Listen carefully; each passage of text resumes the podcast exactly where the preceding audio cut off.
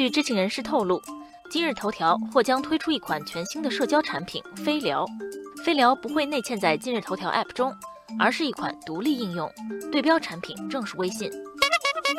虽然目前外界对飞聊的了解仍仅限于它是一个即时通讯软件，但不少网友已经开始猜测，飞聊能否撼动腾讯在社交领域的霸主地位。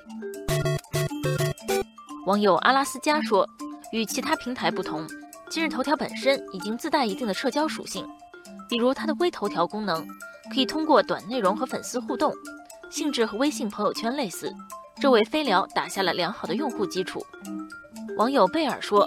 今日头条母公司字节跳动涉足社交领域的野心早已显露，以抖音为代表，外加火山小视频、西瓜视频等组成的产品矩阵，走出了一条短视频社交的道路。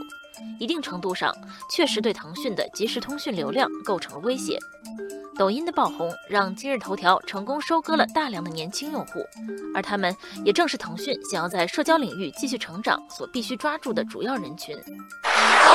不过，还有不少网友认为，现在谈飞聊改变移动社交版图为时尚早。网友山竹说，腾讯2017年年报显示，QQ 月活跃用户达7.83亿，微信的月活跃用户达9.89亿，二者几乎涵盖了全中国所有的移动互联网用户。想把如此海量的社交关系链转移到新的平台上，谈何容易？网友清风明月举例说，在犹如过江之鲫的微信挑战者中。网易的易信和阿里的来往应该是最高调的，他们倾尽全力，力图与微信一争高下。然而，用户并不需要这么多类似微信的产品，只是功能的简单堆砌，缺乏革命性创新，到头来也只能落得个无人问津的下场。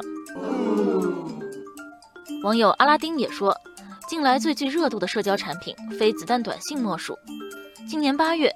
上线仅两天的子弹短信，一度在 App Store 社交榜上力压微信，坐上了第一的宝座。上线七天便完成了第一轮1.5亿元融资。然而，光凭语音转文字，无需加好友也可以发信息等功能，根本无法撼动微信的社交关系链。今年九月以后，子弹短信逐渐冷却。